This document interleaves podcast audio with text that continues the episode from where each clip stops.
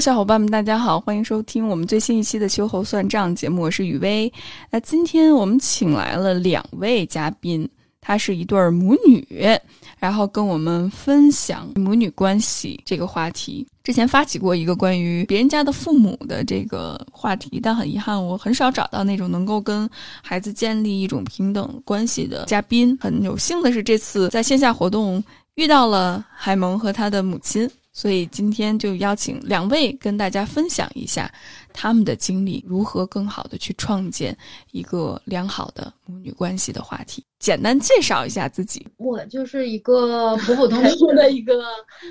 农村妇女，你的这个介绍不好，然后不普通。一点都不普通，嗯，就是嗯，高中没念完，就是这个学历是这样的。然后上学的时候，嗯，学习还挺好的，我记得那时候呃，虽然这个学校也挺小的，也没有多少学生，但是我记得我那时候上学的时候都是不是第一，考试不是第一就是第二。那时候，嗯，虽然不是现在想想也不是那种特别聪明的孩子，但是啊也也还也就还算妈妈，比这个较有点上进心啊。这太长了是吧？嗯嗯，没事儿，没事儿，有点长了。没事儿，没事儿。呃，就是一个咋说呢，嗯、不太认命的那个那这这样的一种人吧。我觉得我现在给自己的定义、就是我想要过我心里面想过的那种日子的人，想按照自己的想法去生活的这么样的一个人。那那我就是这个不认命的中年妇女的姑娘。刘阿姨，你能不能和小伙伴们介绍一下自己童年成长经历大概是什么样子的呢？因为我家是就是挺偏远的农村，然后小的时候家里面就是特别贫穷，这个是 就是跟很多的那个年代的人一样，家里面特别穷，然后父母的关系就是特别不好，不打仗的时候少，在我的印象当中，吵架那就是家常便饭了，偶尔还往一起打，就是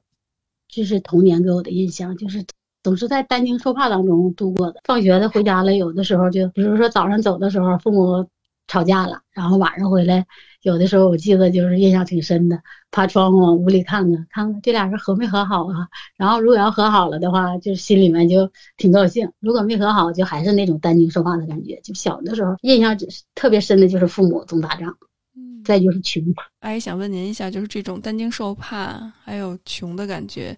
之后对您的自己的关系以及和女儿之间的关系有什么样的影响呢？给人造成那种特别没有安全感。我就是一个挺没安全感的人。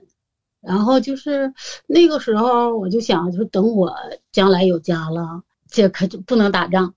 那时候确实那么想的，但是自己组成家以后，还是没没没那个免了不好的这个经历，还是也是我自己的家庭也不幸福。完了。小的时候打我们俩打仗给孩子，呃不不生气那时候挺理智，那时候寻思，哎呀下次打仗或者是吵架的时候，得背着点孩子，不能在孩子面前。但是真是一生气的时候失去理智了，那时候也就不管不顾的了。嗯，给孩子小的时候也造成了很大的阴影。打仗的时候也，嗯，后来就不避讳孩子呀。我自己也反思一下，后来张海萌也跟我说，也说过，他说。小的时候，我们也能看出来，这一打仗给他吓那样子。啊，谢谢刘阿姨非常真诚的分享。那我其实想问问海萌，就是刚才阿姨说到小的时候对你造成的影响，海萌，你有没有什么之前的记忆？嗯、太多了，就是，嗯嗯，我我自己就是，嗯，我父母小，在我小的时候，其实他们吵架挺严重的。然后作为孩子，本来我就是一个比较敏感的孩子，那他们吵架基本上从我的记事儿的时候，可能没上学的时候，就是六七岁吧，就会有印象。因为我爸和我妈吵架就很严重，就是那种两个人会往一起打，然后还会突然吃饭的时候就把桌子掀掉那种。嗯，然后包括后来就是青春期、初中和高中，可能那会儿他们逐渐年纪大了，会平复一点儿。但是每次吵架的时候，就是空气中燃起的那种战火要起来的时候，那种很紧张，就是剑拔弩张的那种感觉，我我都非常非常害怕那种感觉。就是你很害怕的时候，你就会就是去做家务呀，然后去哄父母，就是跟爸爸说两句好话，说你别跟我妈妈一样的，然后跟妈妈说说说这次就是呃咱们别吵了，说吵架的话你也吵不过他什么的，也也没有什么也不占你也不占什么优势，就会就会就是这种嘛，就是这样一个角色。他现在对我的一个影响，其实就是我发现我对于就是。我我挺回避争吵的，我很少跟别人直面去冲突，甚至当我上班的时候，就是如果我办公室有同事之间如果吵架了，其实那是他们两个人的事儿，但是对我的刺激很大，我觉得我没有办法在那种就是两个人要吵架，或者是吵架之后的那种环境里面去待着，我会觉得特别的难受，就是我现在一个感受吧。我能感觉到，虽然已经过去了很长一段时间，童年还是会对现在的一些关系当中的冲突会有影响吧。但是我觉着能够觉察到这一部分就已经非常好了。那之后，阿姨有没有什么想分享的呢？我觉得就是我就是那种小的时候。一个是父母吵架，然后就是没有安全感；再一个跟父母的关系也不是那种特别亲的，就是跟我妈我爸的关系也不是那种特别亲的。我妈脾气特别不好，我给我们的感觉小时候就特别害害怕我妈，特别怕她。不倒不是多多打我们，但是就是她那个生气呀，就喊呐骂呀，跟她也不怎么太交流，跟我妈基本上没有什么交流，没有什么情感的交流。我姥姥让人有距离感，啊，我也会那种感觉啊。然后他就再就是你你做什么事儿了，就是贬低你，然后就是慢慢的就形成这种性格，可能就是我就比较比较没有安全感，比较特别敏感，也是反正天生的性格也有一有一部分，然后再加上后天，所以婚姻呢，也就是那种到了二十几岁，就是因为那时候农村结婚都比较早，跟我同龄的一些同学。我结婚的时候，他们都结婚得有个三年几年了，都有孩子了嘛。然后我那时候就是随着那个趋势吧，就是顺理成章到已经过了我父母的眼里已经过了结婚的年龄，然后就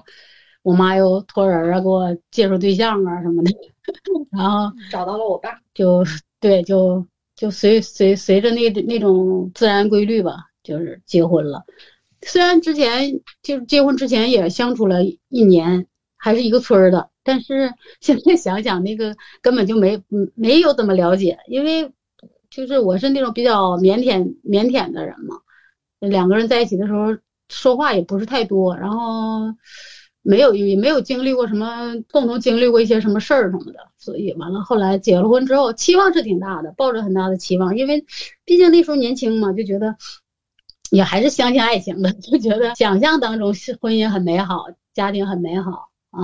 会很幸福啊。但是结了婚就不是那样了。结了婚之后，因为那我爸，我在我看来啊，就是嗯，其实为什么我爸跟我妈吵了那么久，然后我跟我妈感情还是很好啊？因为其实虽然说婚姻两边都有错，但我觉得我爸是一个比较主要的过错方，所以我会一直都在我妈这边特别有同理心，就是特别向着我妈，从小到大都是。非常保护我妈。其实我爸爸就是他犯的错误还挺多的，赌博呀、出轨呀，年轻的时候也家暴过我妈，就这种事儿。我跟他说这句话的时候，我妈看我那个表情，就是，但是我，但是我现在想想的话，就是我跟我妈都会觉得也能理解我爸。就是他会做出这种事儿，就是也会觉得，就是他也没有人教教过他怎么去疏导情绪，然后他在那个环境里，很多男人就是东北的，呃，有一部分男人会以这些就是比较大男子主义，他觉得他做这种事情，他赚钱了，他去玩一点都无所谓的。就是我我补充了一下吧？我妈有点不好意思说这一段那个，因为我觉得这些事情是非常主要的，如果没有这些事儿的话，就不会有后面的那种争吵了。嗯，我是咋的呢？我就是我是这个人可能有点太理想主义了。就是一旦他有什么过错了，原则性的过错了，然后我就我就不想原谅他，然后之后我就是有点儿就不想跟他交流了。我就是没说嘛，就是从张海萌还没出生呢，我就开始 跟他爸就张罗离婚，一直就陆陆续续的，就一直到张海萌上了大二才把婚离了。就是这些年二十多年就这么过来的，总是在呃打仗、离婚，表面上和好，就这么过来的。二十多年就是我的前半生就这么稀里糊涂就过来了。而且我还想补充一点。就是在我在我妈每次就是她想要离婚，其实离婚反而是一个很好的决定。但是我姥姥姥爷就是很传统，然后一定会阻拦不让我妈离婚。就是他觉得就是这个男人不管再怎么不好，但是你跟着他肯定比你一个人要幸福。就是怎么样都不让离。甚至后来我爸跟我妈离婚之后，我妈过得挺快乐的。我姥爷还时常说他应该跟我爸复婚。然后吧，就是我爸那边的亲人要比我奶奶家这边的亲人总体各种条件都要好一些。然后他们就每次话语权也比较，也在我们家话语权很重，就是有话语权的这些人，他们也会劝我妈，就是不让他们离婚，然后再用一些道德绑架的东西去绑架我姥姥跟我姥爷。所以我觉得我妈在这个婚姻里，她没有一个没有一个支持那种感觉。妈，你会有就是那种？对，我那个时候，哎，就是他爸的，就是这些错误吧，然后就导致我，我就始终我就不想跟他。结了婚之后嘛，没说结婚之前也没怎么太了解。结了婚之后，慢慢的就觉得两个人没有什么共同的语言。其实如果他要没有那么些错误吧，也就就像大多数人那样，也就是也就不能离婚，因为你也没什么理由离婚的。在农村来说，离婚现在还还可以了，还感觉就是还比较好一点。说两想离婚就离了。像我那时候没准二十年前我就 那时候就开始，然后就想离婚。确实家里面我父母那边阻挠的太厉害。再一个，我也有点，因为那时候就觉得，你一个女人离婚了，你带个孩子，好像就怕怕养活不了孩子。那时候就寻思，那你那你孩子你还得给人家。然后我一寻思，我有点还舍不得孩子，嗯，然后就，嗯，自己也是就是在反复的那种犹，嗯，就是有有一点犹豫，但是呢又阻力太多。嗯，没没根本没有人支持我。那时候要是有个人替我说一句话，说，嗯，我就觉得我就心里可舒服了。说他这样你是不能跟他过了，我就觉得我就可舒服了。但是，嗯，太少太少了，几乎没有人跟我说，就是说的那个人也就是那么一次两次的，完了就一直就这么过过过过。后来就是我已经不打不打算离婚了，等到那张海萌上大一的时候吧。一六年，一五年，一六年不打算离婚了，因为我觉得一个是我也这么大了，岁数了，都四十多岁的人了，寻思离了婚，那时有点，也有点害怕。说那我我你看，从小生在农村，长在农村，也不会别的，什么都不会干。嗯，说那我离了婚，我能不能过得不如现在？然后再一个就是他爸爸，嗯，就有时候就会说，哎呀，我改了，我不像以前那样了。确实没有以前年轻时候那么打的那么那么频繁了，也几乎不怎么动手了。说我改了，不会那样了。然后有时候我就就有点相信了，说那可能他真改了。那那那如果真改了的话，那也就这么就这么过吧。但是后来为啥离婚了呢？也是因为就是有一个就是像那个导火索似的，因为他就是还是嘛说改了，但是本质上还没改。后来就是有一些证据让我发现了，正好现在张海萌也上大学了。我再就是没有什么主要的那个顾虑了，就这么决定，终于就把这个婚离了。就是离离婚的那个时候那个感觉，真真的现在想想，真的是就是特别开心那种。我我听下来真的，阿姨，我觉着你一点都不理想主义。我觉着这种。可能从我们这代人看来，对方的这种对你的暴力也好，或者欺骗也好，甚至是如果两个人真的没有什么共同语言，过日子过得就像白开水一样，特别没有趣味、没有意思，可能对我们这代人来说，这就是可以分开的一个理由。而且现在社会环境，特别对于女性来说，相对来讲，可能跟您的那个年代相比的话好一些，所以我们分开是一件，嗯，没有那么大阻力的事情。但我也能理解，就是听到刚才无论是您还是海萌说到的，没有支持，然后家庭的阻力那么大，而且您觉着自己可能职业上发展，无论是家庭生活水平上，包括养育孩子上，都是很大的一个挑战。所以在这个关系里面。持续了将近二十多年的时间，然后才离开。但是离开之后，你会觉着特别的开心。我之前也听到过很多，呃，想要离开一段不好的关系，也是伴侣可能，呃，有家暴的倾向，或者是频繁出轨的倾向，然后基本上孩子就一个人带，没有什么特别正式的工作，所以他就卡在这个关系里面。而且他会觉着离开一个人、离开这段关系是一件特别特别有恐惧的事情。那刘阿姨，我想知道，如果你有这样的朋友，你会对他说什么呢？我我我妈有，我她已经我我做过了，现实中。我肯定会支持他，我就要重新开始，我肯定是这么想的，就是嗯，你一定要要要给自己一次机会，我觉得要重新开始，一定要离开这个。如果你在一段不幸福的婚姻里，你一定要勇敢的迈出一步，嗯，哪怕就是说你可能是。呃，经济上啊，没有现在这么安稳了。但是我我我觉得最起码你的你的心会会没有束缚，你的你的精神上会就没有那么大压力，你就做什么事儿呢？就是也有也会有动力，会慢慢的就会呃精神上快乐了，心灵解放了，就慢慢就就越会越来越好。嗯，我觉得还是应该有要勇敢尝试，因为我就是离了这个婚，我就觉得。尽管我也离了婚之后，我也很我也很辛苦，我我也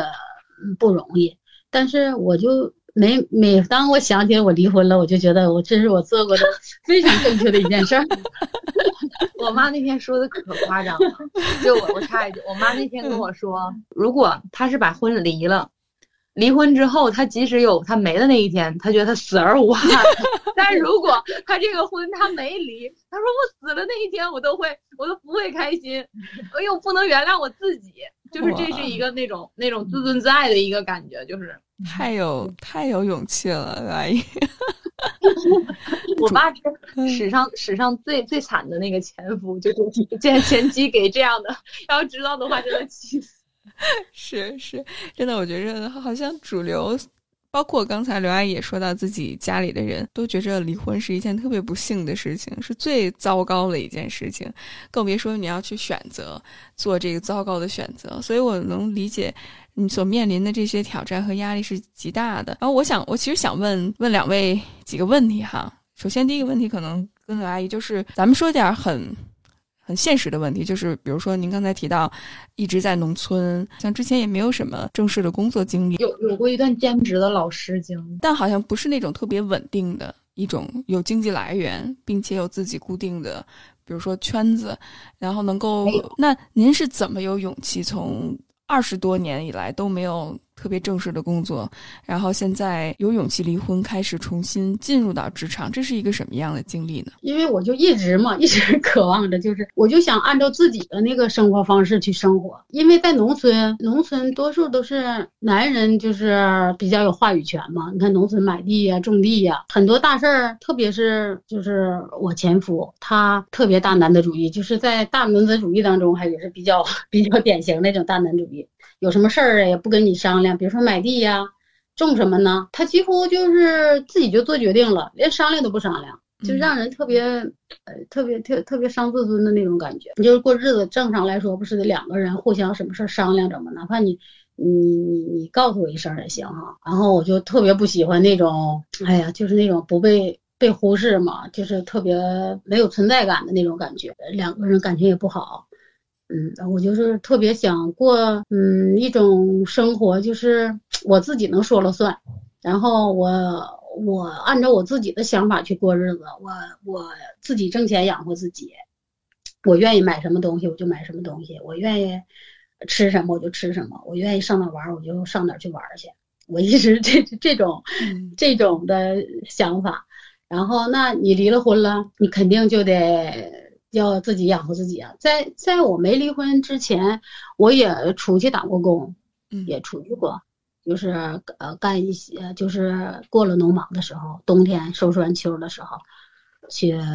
打打工。但是后来离婚之后了，我就我就是又又又新学了一门，就是一一门也不算啥手艺。一开始学的是护工，干了几个月，然后就后来也干的不是太顺利，然后又开始学的。育儿，然后呃干了育儿，干了一年多，然后又开始干的这个月嫂，肯定得自己想把自己的生活过得更好，日子过得更好，就得挣钱呀。也是四十多岁开始重新学习，然后探索，找到合适的工作。对，我是我一六年离婚的时候，虚岁的时候四十三了呗。我离婚的时候已经四十三。刚您离婚的时候，您也一直提到。担心海萌的，怕影响他。比较传统的思想就是有给家给孩子一个家，虽然可能不够好，但是起码他还有一个完整的家。海萌，你觉着父母分开对你的影响是什么样子的呢？其实我妈跟我说她离婚的时候，我特别高兴。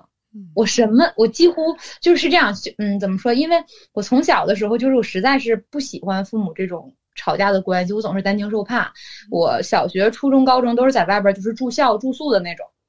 然后我特别的担，我特别就是担心我爸和我妈在家里吵架，因为我怕我妈吃亏。然后同时吧，我对我爸印象一直都不是特别好，所以我一直都期望我妈能离婚。我记得从我小学五年级的时候，我就很坚定的支持我妈离婚了。妈，你记不记得？我记得，我从来都 没有就是说不可以离婚，不可以离婚，我从来都没有，因为我已经感受到了，就是那个给我，我就感觉我爸很危险，我就感觉我爸真的不好，就是我爸他会做出一些很极端的事情，我真的就是担心我们一家人的生命安全。嗯，你这样一说，我想起来了，就是我俩以前吵架干仗的时候，张雨萌特别小那时候，呃，他奶奶跟他说的好像是说那个你妈要离婚，跟你爸离婚。你就劝，你就说那个你就不活了。我记得有一次张海萌那时候还挺小呢，跟我说，你说妈，你不能跟我爸离婚，你要跟我爸离婚，我就去死去。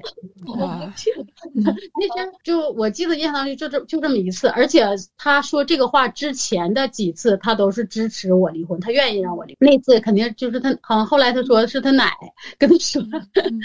然后那个等到再大点了，特别支持，但他肯定不敢当面跟他爸说，因为他爸是坚决不同意离婚的，不同意我俩离婚。然后他就背着跟我背后跟我说说就支持我说妈我支持你啊，就说的挺多的。然后他爸那个人是什么样的呢？就我一直没也是给我造成一个没有离婚的一个顾虑呢。他那人就是有时候就连威胁带恐吓说。你要是离婚的话，我就把你杀了，把全家都杀了，把你们全家都杀了，怎么怎么样的？呃，再不就是，呃，说那个有一次，我记得那是我俩吵架，然后就拿着那个打火机，然后要要点那个点房子，但虽然是他那么说啊，但是他没点，他就是有点连吓唬的什么的都有，但是他这个种种的这种做法吧，就是给。呃，给我也造成了一些压力，给特别给孩子，孩子小，然后再就是我俩打仗的时候，有时候，呃，动刀拿刀，我记得张海萌那都挺大了嘛，正好给抢下来了，抢下来了撇到那个家具后边，不是家具吗？挨着墙那不家具不是有空吗？撇到那空里面了。我记得那次我印象挺深，那次我我我打幺幺零了，报警了。嗯，我俩吵架这么多回，就那次，嗯。就那次我打幺幺零了，但是幺幺零来了，我就觉得你啥作用不起。幺幺零进屋就说啊，两口子打仗，一看，因为他只是拿刀吓唬，就是吓唬我嘛，他也没真动手，然后也也没看着有伤，也没打坏。两口子打仗说呀，怎么这不能这么干仗啊？怎么怎么样的？这没没什么事儿，嗯，这个好好好好过日子呀，就这大概这段话，然后就。没什么用哈，没什么用。他们就是以走个形式，我我想接一下，我接一下我刚才说那个啊，就是就是我一直都很支持，所以我妈离的时候我是真心高兴。我记得当时我在宿舍呢，然后我就跟我室友说，我说我爸和我妈离婚了，我室友就说普天同庆，海萌你有事儿吗？海萌你父母离婚了，就那种特别震惊。我说我一直都希望我爸和我妈离婚，然后他们就我一点事儿都没有，他们那天还很关心我，我说我真没事儿，所以。所以就是，但是当时的一个情绪是这样的啊。但是等到后来，但是其实父母就是一直，我我我呃，父母我妈离婚这件事情我支持，但其实我心里的痛是一直就是父母感情没有好过。就是在我的印象里，我爸和我妈从来就没有那种和睦的，就是说一家人能，呃，很消停的坐在一起吃一顿饭，就是很和睦的那种吃一顿饭。或者是父母带着我出去玩，我我在中间，然后牵着父母的手那种，就是这种印象就从来没有，所以可能难过的是这个地方，就是对于离婚这件事是很开心，但难过的是自己从来就没有一个很幸福、很快乐的那种家庭。这样特别感谢，无论是刘阿姨还是海萌的分享，我觉得特别特别的真诚。刚才海萌提到的这种伤感，或者是刘阿姨提到的这种和和自己伴侣之间的这种打闹，给给孩子的影响。我觉着很多时候让我们觉得恐惧的，或者让我们觉得难过的，并不是这事儿本身，就是我离开了这个人，或者是我们这段关系结束了，而是其实当你离开这个人的时候，很多期待慢慢慢慢浮现出来之后，你就会发现哦，原来我想要的那个或者理想当中那个关系可能一直都没有实现。我在这个人身上或者在这个关系里面持续了太久了，我压抑的那些需要还有期待一直都在那儿。等真正有一天这个关系。离开了那些期待或者那些悔恨来临了之后，是一件很难处理的情感上的变化。那我想知道，无论是刘阿姨也好，还是海萌也好，就是当爸爸和妈妈离婚了之后，那你们情绪上。有什么变化？包括面对刚才刘阿姨提到外界很多的压力，奶奶啊、姥姥啊这些，或者姥爷啊那边的一些说辞，那这是怎么处理的呢？我我妈特别不支持啊，还有我爸也是特别不支持，但是我妈可能说的多一点，就是关于我离不离婚这离婚这个事儿。等到后来啊，后来等到我真正离婚要离婚的时候，他们因为随着这么多年看着我俩一直打呀，然后他的所作所为，我爸我妈也都知道，然后就是慢慢的他们就不那么阻止，不阻止了，不赞成也也不阻止了。嗯，等到后来，因为有的时候你看，嗯，我俩打仗，我我挨打了，我妈肯定那你说姑娘挨打了，那时候气头上也会说说，那你俩离婚离就你要想离婚就离吧，嗯，我不管。嗯，那你就离吧。他不管就等于是支持了呗。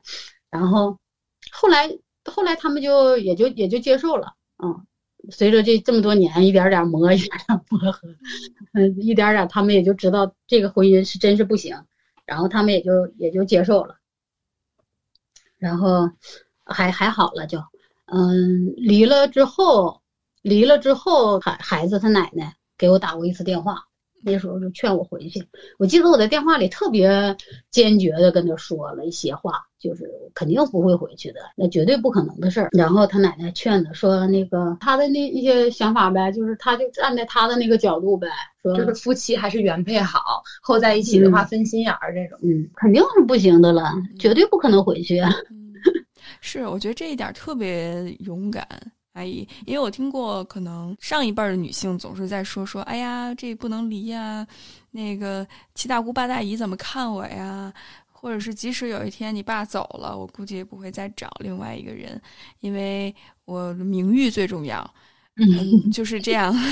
就好多，就女性的这些思想，可能会让她周围人就在不断的把她往这个绝路上逼。呃，她自己其实也是会去认同这一部分，然后去在乎以这种名誉啊或者贞洁啊，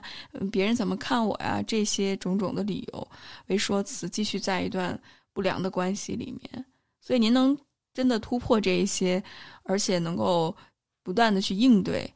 我觉得这真的是一件特别厉害的事情。我也觉得我能做出这个选择，我就觉得是我真的是 做的最正确的一个决定。虽然说现在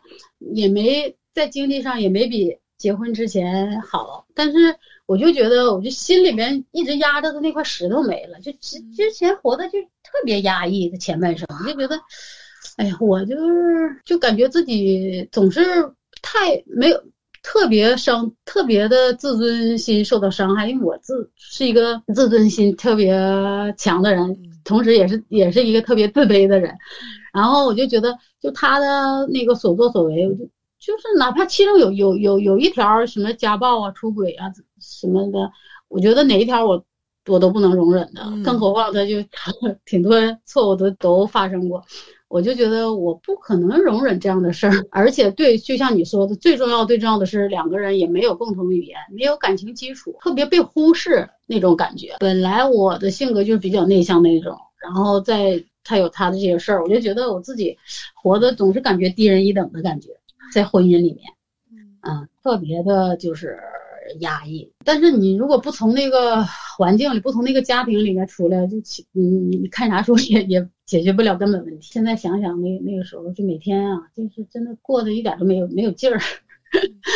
混日子那种。是的，是的，我觉着你在一段关系里面压抑的这些情绪也好，或者是自我也好，其实如果能够把这些力量用在，比如说真的离开这段关系，重新去。建立自己的生活，可能一开始会让你觉着不舒服，就像刚才刘阿姨说的，可能经济上一直没有像之前在呃婚姻里面那么好，但是你会觉着特别的放松，或者是你会觉着好像心里面一块大石头就挪开了，就是这种放松、那种快乐的感觉，真的是无价的。还是需要去为生活奔波，但是这种状态和之前在关系里面，即使你有稳定的收入，有看似在外界看来一个完整的家庭，但是那种。这种快乐的感觉，那种自由的感觉是没有办法言说出来的。而且，我觉得整个大的社会其实并不认可这部分，大家就会觉得你离了婚，带着一个孩子，没有特别稳定的工作，这件事情是一件特别恐怖的事情。但是，我相信只有当事人自己清楚，并且我相信这些话从刘阿姨嘴里说出来是真实的，那种喜悦是真的能够感受得到，透过麦克风你都能感受得到。对，那我想问问海萌，就是当你刚才提到可能会有一种怅然若失的感觉，那这种情绪的变化之后，你是怎么处理的呢？我爸和我妈在一起的时候，我从来都不跟我爸有什么交流，都是通过我妈在中间传话，然后反而是他俩离婚之后，我发现我没有办法，就是再跟我爸就是没有什么连接了，中间这个呃中间这个桥梁断了，就是我妈她走了，所以我爸就了解不到我了。然后有一次，就是我爸就是过年的时候，也是那会儿，我爸和我妈也就是才离婚吧。然后我呃一个单身汉，就是我爸那肯定就是在那个在我们农村那块儿啊，包括甚至在我们整个县城，就是那些亲属关系里，都觉得他这段时间太失败了，就是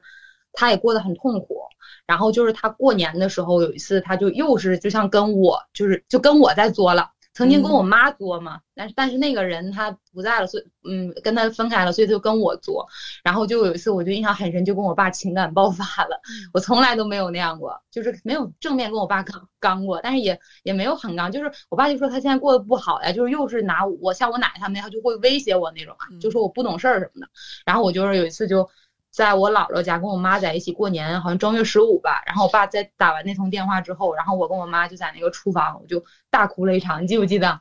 哭的特别伤心，就觉得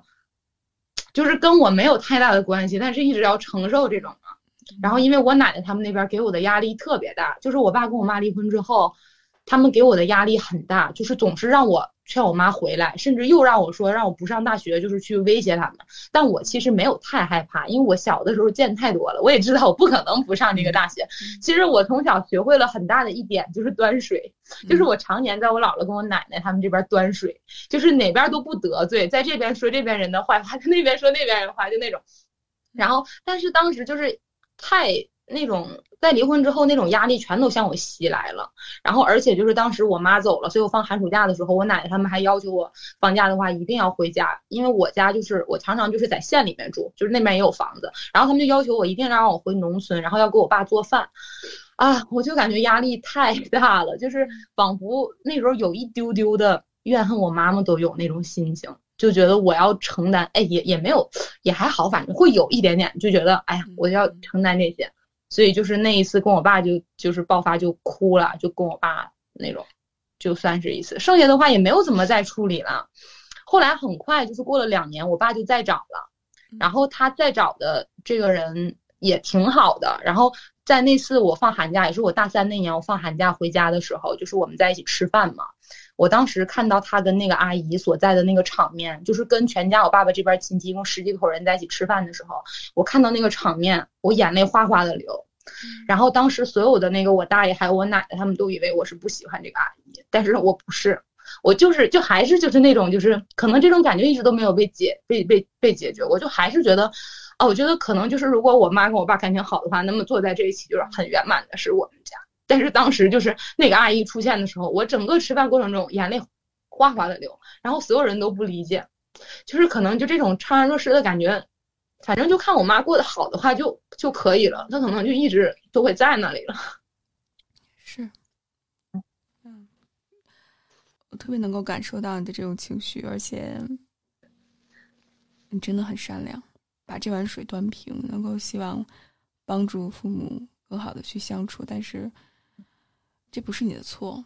就是刚才听上面聊了这么多，就是我不知道如果有人听到这段话的话，就是可能我爸就是这个人，在现在的这种定义里，感觉哎，这个男的就是渣男了，就是什么都沾一点，甚至还打老婆，还威胁说这种威胁恐吓的话哈。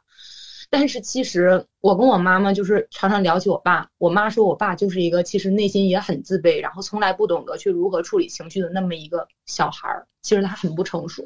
然后我现在重新去回想我爸，我就也摸到了我爸现在的一些就是他性格特点，我也知道怎么去跟他相处了。其实我爸就之前我记得我们咱们上次去那种咱们线下见面的时候，我也说过。他内心里面像一个小孩子，他需要别人就是捧着他、哄着他，他需要一个大姐姐那种类型的去带着他，所以他总是喜欢姐姐类型的女人。嗯，确实这样。所以就虽然上面说了这么多他不好，但是其实，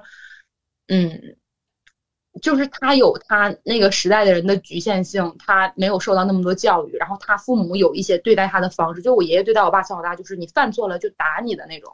所以其实当这些他这些问题暴露出来的时候。我都觉得这些事情我没有真正的怪过他，觉得就会想他为什么会变成这样。然后你想通了之后，是可以理解的，这种就是可以理解，但不代表我们就可以认同他，不会不要说他好。但是真的是，我就觉得他依然。依然，我觉得我更希望的就是可以更好的找到对待他的方式，然后去引导他，而不是再用一些比较极端的方式去对待他了。其实他之前跟我妈吵会出现那种很极端的事儿，也有我，因为我也知道我妈也用很极端的方式去刺激他了。他们俩在互相就是那种对峙，就是当生气的时候，两个人气都赶到一起了，所以就会激发出那样。非常感谢海萌，你把这一点讲出来。嗯，可能在外界看来，特别是在关系里面。我相信每一个人，如果你要和这样的人相处的话，这种感觉是非常痛苦的，极度痛苦的。一个没有办法去表达自己的情绪，呃，一个需要通过这种很极端的方式，甚至摧毁性的方式去解决关系当中的问题。当然，我相信可能刘阿姨之前年轻的时候也会有同样的这种倾向和方式哈。很遗憾就是这社会没有告诉我们怎么去更好的去处理关系。然后原生家庭的那些模式和影响，也会带到现在的亲密关系里面，包括对待自己的伴侣、对待自己的孩子，也都会有重复性的模式。我觉着难得的就是，当这一切事情过后，我觉得无论是刘阿姨也好，还有海萌也好，你们愿意去面对、应对，去做自己最自主的选择。但更难得的，我觉着。是能够回过头来去看、去宽恕、去理解，因为我相信这么做并不是因为你再去为之前自己做的事情和对方做的事情找借口，不是。我听到了很多的自我反思，还有一些嗯真实的改变。那这么做其实更好的去了解对方，去放过自己，去重建自己的关系。我觉得这一点是最难得的，因为我听到好多父母和孩子，包括夫妻之间的矛盾，都是那种我。不能承认我犯错了，经常听到的一些反反馈，就是因为好多孩子也是处在，呃，成为从小到大在父母之间当那个调解者，小大人一样，又对妈妈说一句，要对爸面对爸爸说一套，然后还要应对自己的呃姥姥姥爷爷爷奶奶各种各样的七大姑八大姨，所以其实从小他并没有允许成为一个孩子，就是他的那一个需要也没有被满足，那长大之后。他会有很多愤怒，甚至是怨恨很复杂的情绪面对父母。那可能当他说出来之后，父母更多的还是：“哎呀，我们那代人也不容易啊。我们从小到大，可能父母非打即骂，连呃表达都没有表达过。呃，或者就是：哎呀，过去都过去了，不要想太多。就是他可能从来都没有承认那一点。我觉得从海萌和刘阿姨之间的关系里面，最难得的一点就是你们两个能够放下。特别是刘阿姨那边放下母亲的这个架子，你真正能够承认自己，我做的不够好，或者是我做的哪哪哪不对，啊，甚至是两个人能够在一起去互相彼此的疗愈，我觉得这真的是一个特别难得的那一点。那我们就进入到现在两位的关系里面，就是当经历的这一切，无论是刘阿姨也好，还是海梦也好，你们觉着？你们两个之起之间的关系有没有什么变化呢？孩子小的时候，因为那时候我们俩就总是在吵架的，也不是也不是说天天吵，也不是说天天吵。但是我我我现在回想一下，一个月可能要吵两次吧。嗯，后期，呃，那时候孩子倒是，呃，严重的就是打到一起的孩子看见过，看见过几次，就是。就是那些年看见过几次，嗯，平时呢打的是不也不是说每次吵架都都往一起打，就是吵的时候特别多。我这个人，我我是我也缺点也挺多，我这人就比较那种呃倔，是有点倔，然后嗯倔，然后那个 就是冷暴力有点啊，对所说的。对我就是一生气的时候，我就脸拉拉着脸，然后没有笑脸了，就就让他的爸他爸所说的，成天那个拉了个脸，一点笑脸没有，不知道咋回事儿，成天不高兴，不想去沟通。我为啥不想去沟通呢？因为我觉得这个就是在我看来哈，从我的角度来看，我就觉得这个事儿你错了，我不能原谅你，我就不想沟通，我不想挽回，是那种的想法。其实，而再一个，我还有一个毛病，就是他爸那个人，呃。特特别不能让别人骂他，对 我我呢，嗯，就是生气那时候，你越你不不让我骂吗？你越不让我骂，我就越骂，就是一骂人肯定没好话了，然后那个就给他惹激怒他了，然后他就会动手，就是现在回想起来是这样的，一个是我不不想交流。然后再一个就是我比较喜欢骂人，因为我一想到张海萌那个时候害怕那样，想起我我爸和我妈打仗那时候，我爸和我妈打仗那时候就觉得，你你说你你小，你想拉你也你也拉不动啊，你也拉不拉不开呀，就是就特别绝望的有的时候。然后我家我还是大的，我两个妹妹，完了我就觉得，哎呀，真是那那种心情，现在想想都是孩子小的时候肯定是啊，我我嗯能体会到。完了再一个那时候我俩。总吵架，心情也不好，然后对孩子肯定也好不哪儿去，也还行，嗯，就是是是还好是还好，但还好，但是因为心情不好嘛，就不会说的领着你出去玩去啊。我记得孩子小的时候，总好说，妈出去溜溜去，出去溜溜去。完了我就嗯不喜欢带他出去，就不愿意出去，不愿意。那时候我觉得可能那时候我就有一点有点社交有点社恐感。那时候我，然后再加上婚姻也不太幸福，也没有那种动力，完了对孩子影响还挺大。然后有时候小的时候孩子小时候也好乖的，所说乖就是伸手就是打一下子。后来有时候特别反思啊，特别是孩子跟我也。有一次跟我聊的挺深的，我记得去西安嘛，那时候因为他正在找重新找工作，压力挺大，然后玩着玩着玩到后来后来有一天就高兴了，就突然就哭了，那时候还对我震撼挺大的，然后就说了一些挺多一些话，我就觉得孩子不容易，孩子压力挺大，然后有小的时候，好像也说小的时候我们打仗，我我那我那次我那次说的那个感觉就是。嗯，我感觉仿佛在怪父母，说因为小的时候的一些事儿，没有把我让我变成一个比较自信、阳光的那样一个人。对对对，主要是说的就这个，就说你们小时候对我影响太大了。因为那段时间找工作也受挫，就那段时间在自我否定，然后自我否定的时候，那你那个情绪肯定不是完全准确的，过度自我否定，然后就想到父母的那个吵架什么，就说你们没有怎么怎么培养我，没有这个没有那个，就那次。然后我就觉得，真的孩子小时候没有给他一个幸福的家，然后我就觉得我有的时候会。会还是有点内疚，嗯，然后后来孩子慢慢长大了，孩子挺还挺懂事的，嗯，尤其是跟我关系特别好。再一个就是因为我小的时候跟我父母父母的关系不是那种亲的关系，不是那种多亲密的那种关系，就是我妈给我到现在也是，我妈的性格稍微有一点强势，跟别人都挺好的。跟别人处的可好了，就跟家里人不好，不知道为啥，就好像都是这个样子，就是对外面特别客气，然后所有的愤怒都发在家里头最亲的人身上。对，然后我就想，那时候我就想，我我想我将来有孩子，我肯定得要跟我孩子。好好相处，不能总拿出父母的那种姿态，就是你就得听我的，你就得怎么样怎么样的。特别是我后来，嗯，就是干了这个月嫂这行，我就跟小孩子打交道，还有育儿，以前也干过，我就特别，我就更理解孩子了，因为孩子你就觉得，嗯，他就是特别无助的那种，嗯，就是，然后就是，然后有时候就会也回想自己，呃。人怎么对待那个自己家孩子的？虽然不是说对自己家孩子多么多么不好，但是就肯定是就是就是有一些做的不对的地方，嗯，然后就觉得哎呀，啊，首先这个孩子你得得尊重他，你不能拿他当是像你的东西，像你的附属品一样。这这个是我深深体会到的。然后就是有什么事儿就跟孩子呃聊聊天儿，聊聊天儿啊，或者是有什么事儿就是互相嗯有什么意见不不统一的地方就可以商量着来，不能说你强。强迫他，哎，你就得怎么怎么样？我觉得那样对孩子也不公平。我觉得这一点特别重要，刘阿姨。嗯，我想继续问您一下，就是当比如说刚才海萌说到的，他会把一些之前的事情，可能也是因为压力大也好，或者是可能现在遇到了一些困难也好，会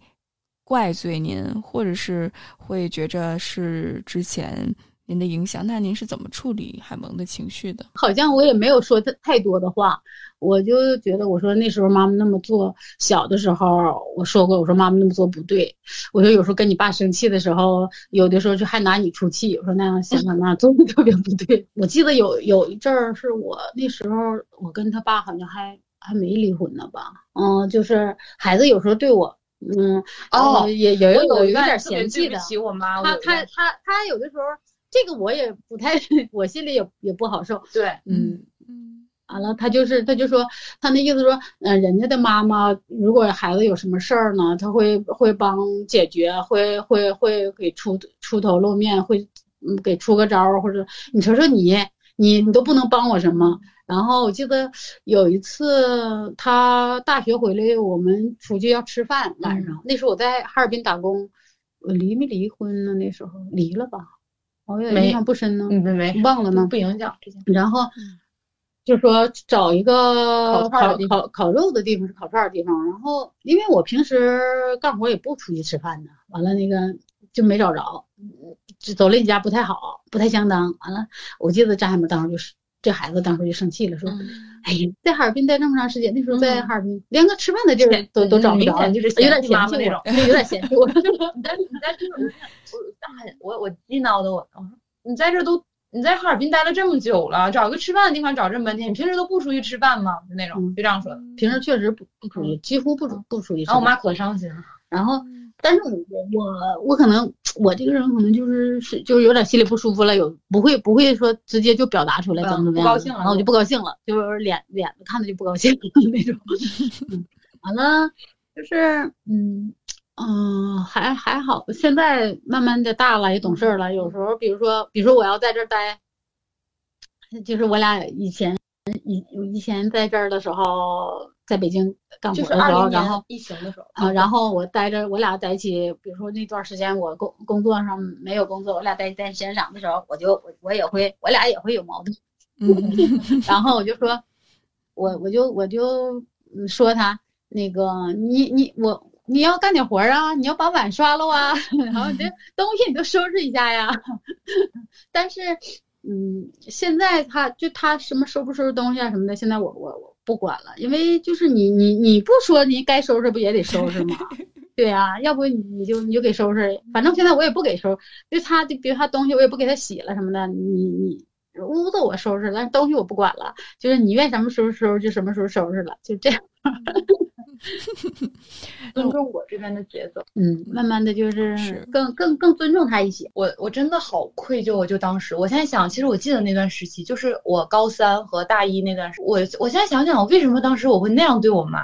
我感觉就是，我感觉她太复杂了。我觉得有一部分情绪是来自那种，就是我妈一直没跟我爸离婚，我那种恨铁不成钢的那种心情。嗯然后还有一部分就是当时爷爷奶，就是我奶奶和我爸他们给我的一些压力。那会儿我妈印象印印象很深，因为那会儿我妈在哈尔滨打工，就是那会儿他们没离婚，然后我我爸得一个人在家做饭，然后他们就会跟我说一些，然后我也会觉得有压力，然后就要往我妈身上发泄。然后还有一部分可能就是因为当时就是大了，你大了，嗯我自己有能力了。然后我就会觉得有的时候我妈就是，就我印象很深，我我很在意那种小细节，就是我跟我妈在那个哈尔滨那边，就是那个中央大街有马迭尔冰棍儿，就很有名嘛，我们在那儿买着吃嘛。然后，呃，正常的话就是那个排队的人很多，有很多游客。正常是你一手给他钱，一手他就把冰棍儿递给你了。但是我妈妈，她是这样的，她到那儿去，冰棍儿拿到手了，然后她再掏钱，掏三到五分钟，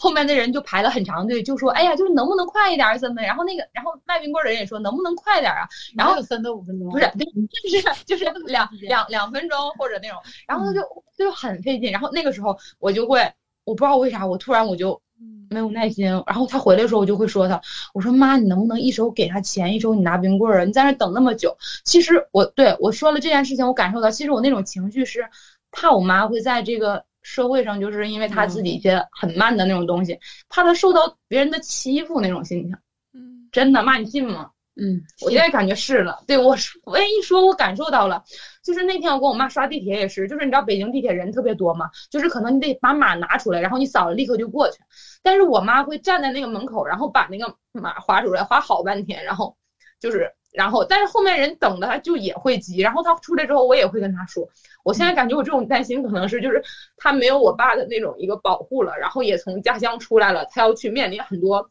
更大的困难，然后跟很多年轻人就常常在一起，所以，所以就是会担心他没有办法把自己照顾的很好。我现在想是因为这个，反而是因为这个，嗯，我我终于理解了为什么会对我妈不耐烦了，就是觉得你都没有办法，就是你一定要，就是像你要精明一点，你要厉害一点，然后这样的话你才不会被人欺负，就是那种心情，所以是真的是恨铁不成钢那种心情，当时才会那样对他的。我现在分析，就是真的反而梳理出来了，好神奇。真的，真的，这么一说，我也，嗯，我也是吧，妈妈，我真的知道了。尤其那时候，我还跟我妈面前夸我大娘，因为我大娘她就是一个。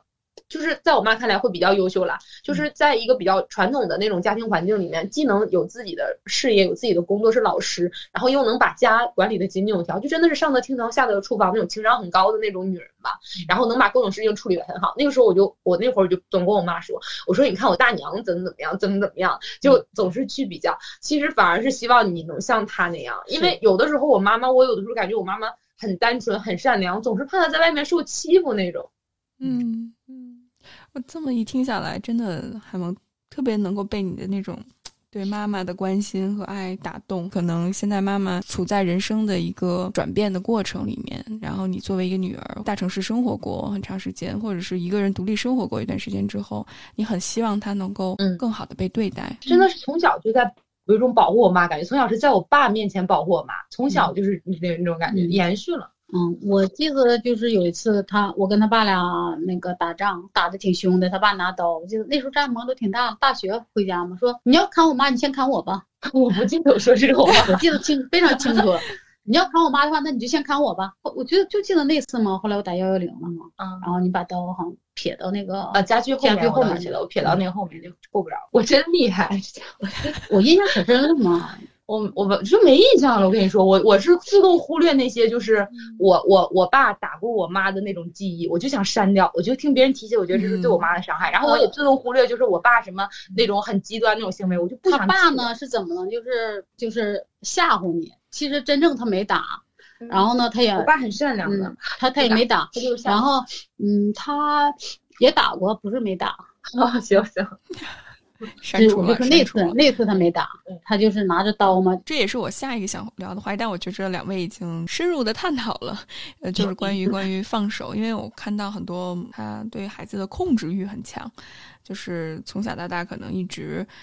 要孩子做这做那个，以至于长大之后，无论是在工作上、婚恋上、生活方式上的选择，可能都需要满足他们的期待。但我听到两位，就是无论是海萌也好，还是刘阿姨好。就真的像姐妹一样，彼此照顾，相互学习，然后彼此能够给彼此支持和安慰。我觉得这一点真的是一件特别难得的事情。先问刘阿姨吧，就是，呃，你现在对海萌有什么期待吗？我现在，嗯，就是你先说说之前，因为你之前对我期待可大了，对，对比一下。因为我记得我妈之前有跟我说过，后来我让她期待破灭了。嗯，从哪说？嗯嗯，考上高中的时候，考从哪说？慢慢来。嗯 呃，初中考高中的时候，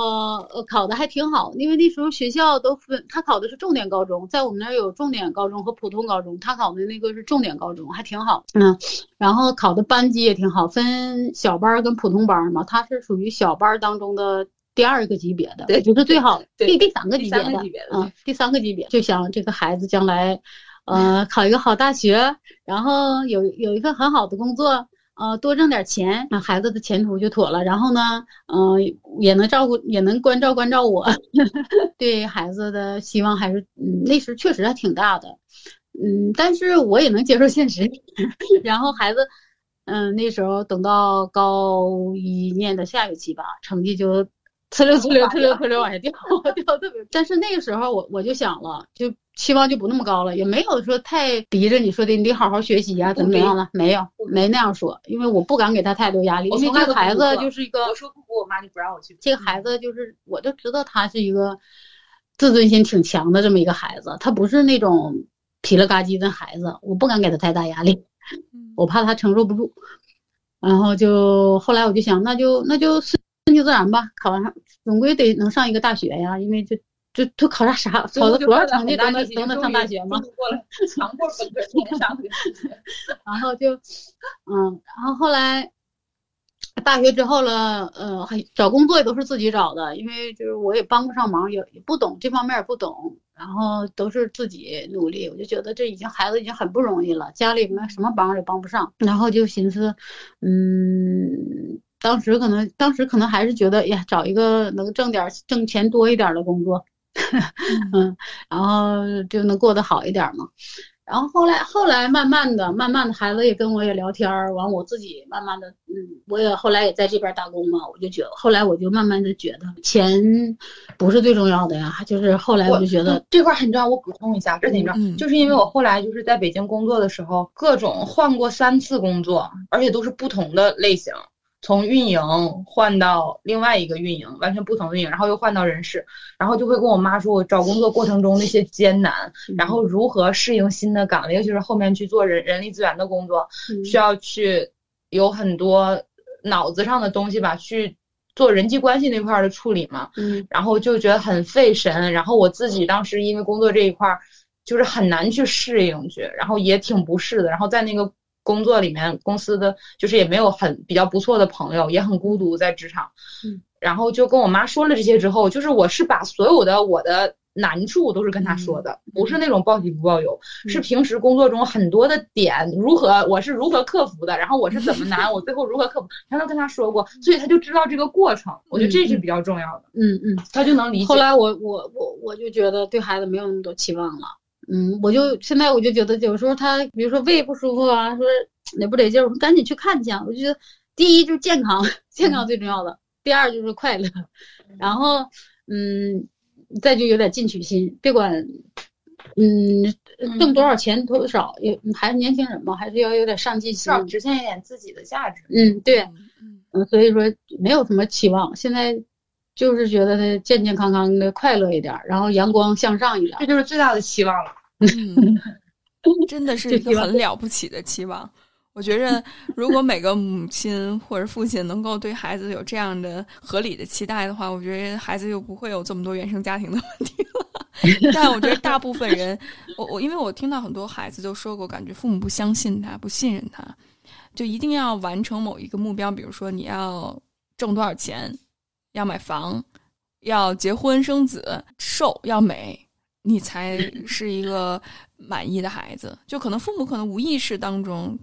会把那些对自己的未完成的期待强加给孩子。我能理解这是一种希望孩子能过得更好，但是这无形当中的确会给孩子很多的压力和期待。好多父母，特别是母亲，我们今天聊母亲多一些，当然我不是说责备母亲怎么样，但的确我觉着好多母亲其实，在自己的亲密关系里面、婚姻里面很没有安全感，他的另外一半没有办法满足他的情感需要。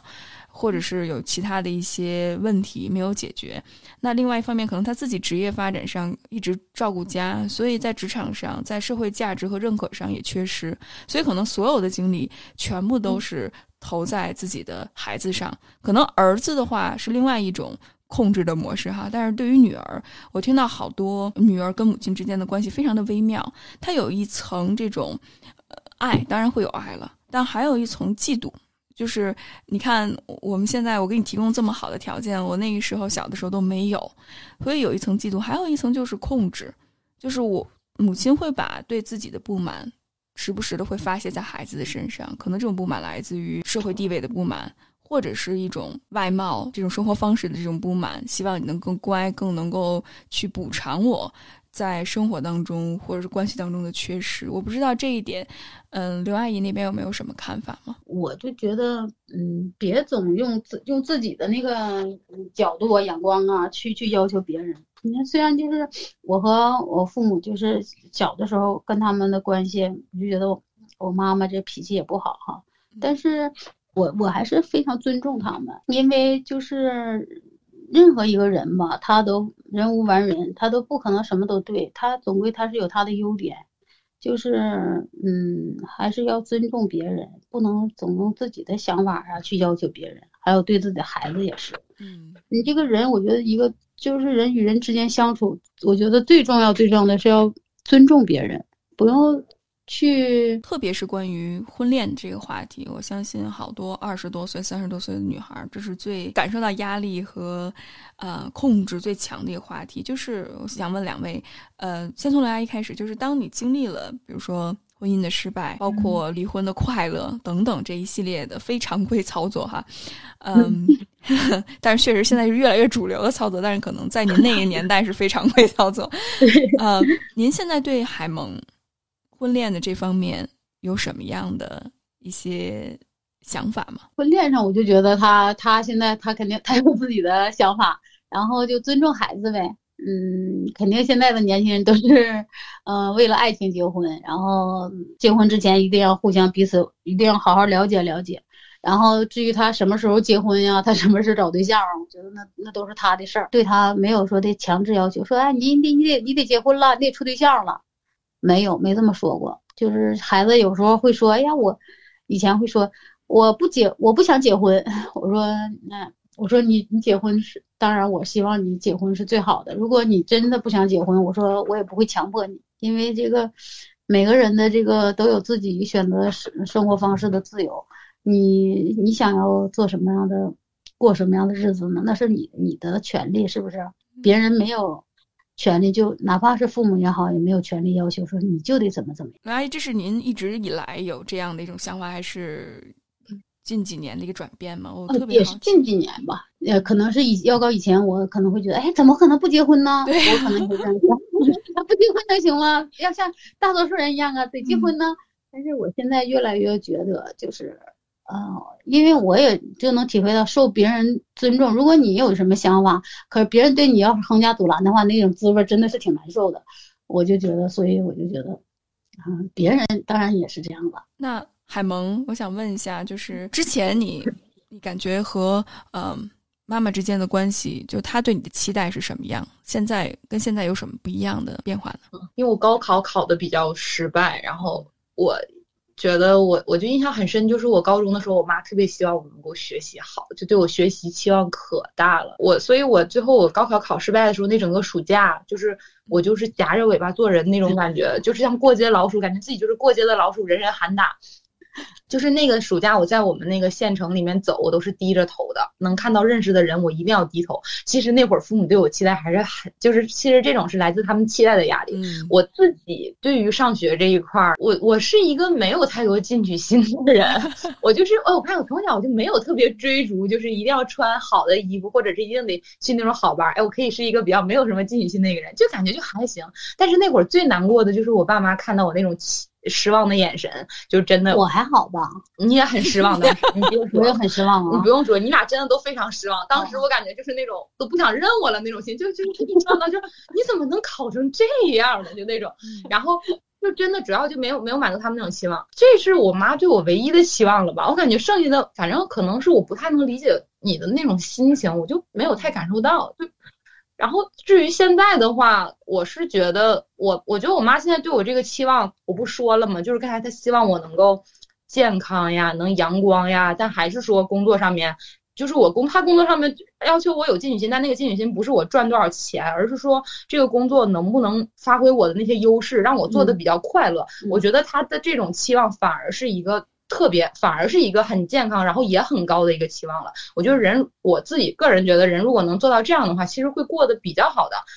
就是当然，如果你过得这么好的同时，你也有经济条件，那就更 幸福了。就是就精神跟经济你都有了嘛。对对，但前提是还是要健康。对对，是的，这是很重重要的。所以我我会觉得，就是其实如果能达到这种的话，你就不不太愁其他的东西了。嗯我真觉得，如果能达到这种状态的话，你就不太这种足够让你满足了。然后如果你能达到这种的话，你也是可以赚到钱的，你也不太愁那些其他的事儿了。对，这就是我就会觉得，就是父母反而是过于强调那种那种部分，就是结婚的年限呀，然后你赚多少钱呀，你要不要买房这种事儿的话。这真的是偷鸡不成蚀把米，不对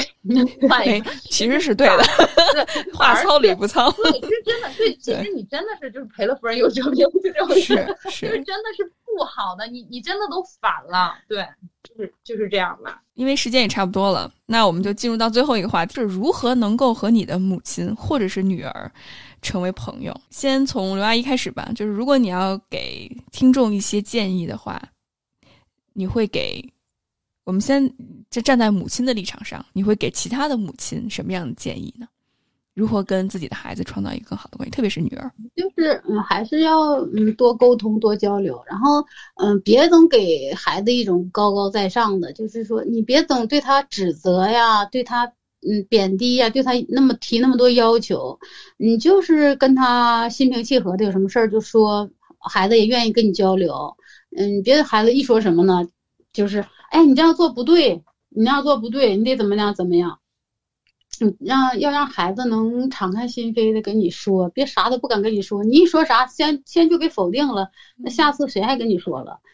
嗯，就多多理解孩子吧，孩子也不容易啊。你说他们年轻人多不容易啊？有时候我就说，我说，哎，年轻人也不容易，特别就是刚大学毕业了之后踏进社会，但下学校园相对还都是挺单纯的，也没有那么多事儿。你说一踏进社会，这是。现在这个这个社会各种什么人际关系啊，各种什么工作关系的挺复杂的，然后孩子面临的压力多大呢？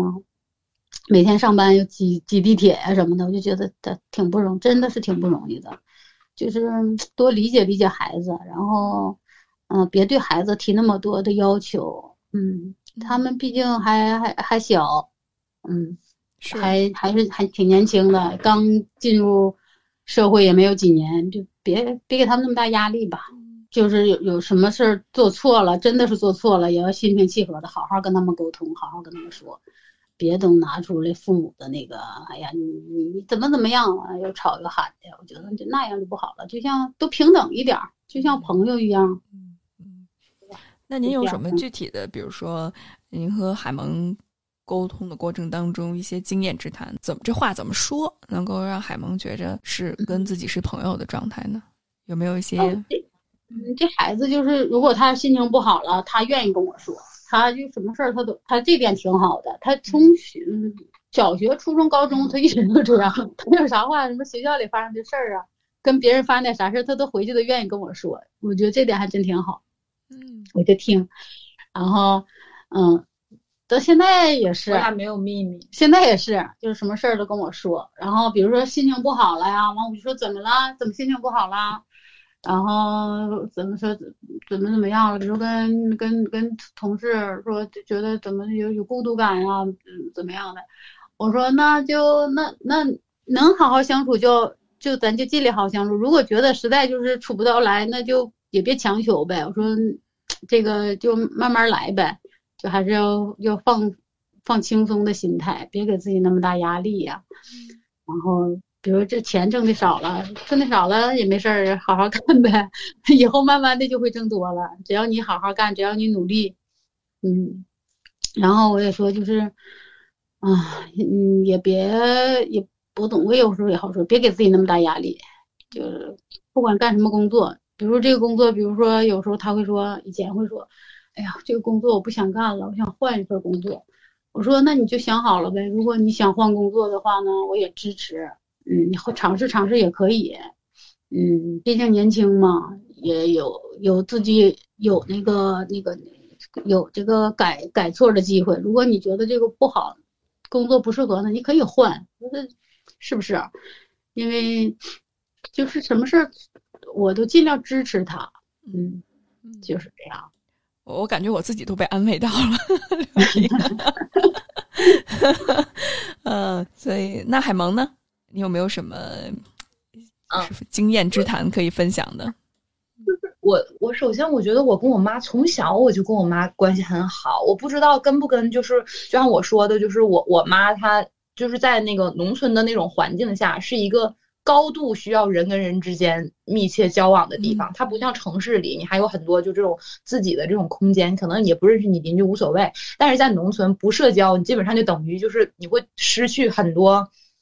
很多利益的那种感觉，因为农村是需要农忙，就是他那个总体的那个环境吧，要求人们必须得团结在一起那种感觉，互相得处关系，谁有把谁谁家有事儿就是呃乡土那个。乡土中国嘛，那种谁家有事谁得互相帮。但我妈不是说她就是忙着，就是她在没有任何个人成长之前就跟我爸结婚了，然后婚姻又不幸福，所以她就格外的自闭那种状态。所以可能我小的时候很想让我妈能带我出去玩，但是我妈又不能带我出去玩，好像我那个时候被动的一种就选择跟我妈做朋友。我觉得好像是那种感觉，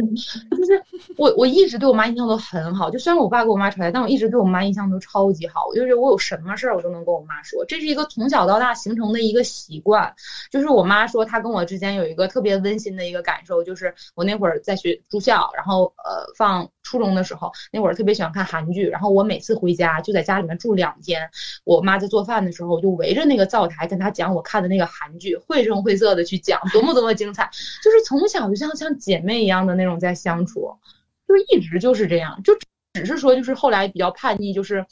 呃，就那会儿像我妈刚才说的，那会儿有一段时间嫌弃我妈的时候，那段时间跟我妈分享没有那么多，到现在就同样也是我习惯了，我有什么事儿我都喜欢跟她分享，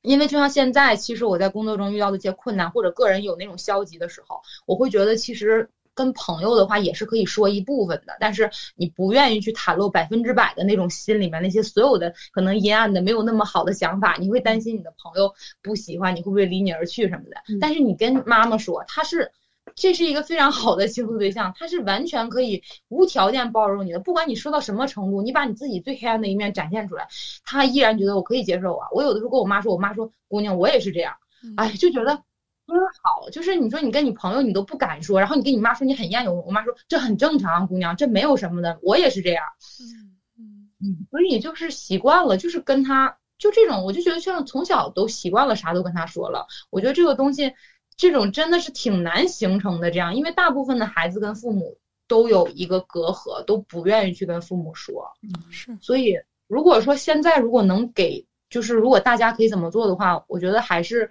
就是把自己过好嘛，然后自己能想清楚一些事情了，然后再尝试去理解父母，然后用还是说那句话，就可能用爱去再尽力跟他们沟通吧。就是对于很难沟通的父母啊，是是，我相信每个人的处境不一样，但是我能听到海萌刚才提到很重要一点，就是先照顾好自己，嗯，然后在自己呃精力还有心理。充足的情况下，然后再去尝试和父母沟通。当然，我相信，如果能够很幸运的遇上像刘阿姨这样的母亲，那真的是一件非常。好的事情，我相信刘阿姨也是经历了很多很多的事情之后，她才能够有这种觉察，还有自我意识，就是我要和女儿平等的去沟通和对话，我要尊重我的女儿。我相信也是经历了很多，所以如果无论你是作为孩子那一方，或者是作为母亲或者父亲那一方，听到今天这期节目，我想跟大家说，改变从来不晚。无论是在工作上也好，还是在关系里面，只要你愿意去尝试的话，从小做起，小事开始做起的话，一切都有可能。也非常感谢今天，呃，无论是刘阿姨也好，还有海萌的精彩的分享，你们的真诚，还有你们的信任，还有真实，特别的打动我。嗯，也谢谢雨薇 给我们创造这个机会，真的还是特别张海萌还特别，他特别想倾诉，他他说这个是一个非常难得的机会，是，嗯，就把自己心里面的感受、真实的感受能说出来，嗯，而且我特别希望的就是你能跟就是雨薇姐聊这种，我就是特别希望你俩能聊，而且我觉得在这过程里面。特别是我刚才听到海猫，你真的有一些自己情感上的觉察，而且你能够真正有勇气去暴露自己，我觉得这是一个特别特别好的过程，因为对我来说也是一个很好的学习的体验。我其实特别希望能够去收集到更多真实人的故事和案例，就不只是我们今天就经常听那些老师们或者是特别有经验的人去讲。我觉得真实这句话从你们两位嘴里说出来的那种。当事人的这种经历和震撼力，肯定比旁边一个叙述者，或者是我作为一个观察者来说的话，要有力量的多。特别是你们能够把很多的真实的感情能够表达出来，我真的我因为咱们虽然看看不见彼此哈，但是刚才无论是刘阿姨说的时候，还是海萌说的时候，我真的一直在特别感动，我还哭了一小一小阵儿，但是没让你们看出来。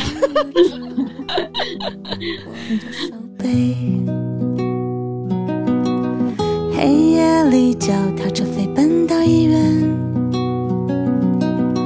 一锅热腾腾的鲜稀饭，那是我至今最最人间最美味的美味。原来我们都是爱着的。我在你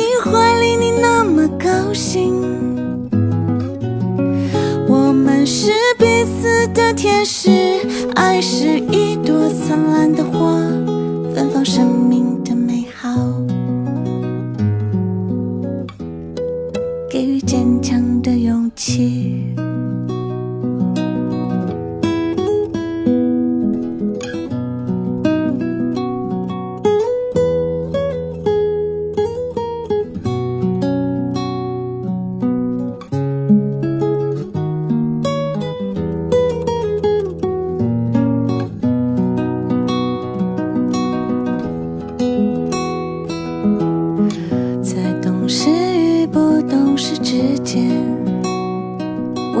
选择离开了你。因为脆弱，我们彼此回避，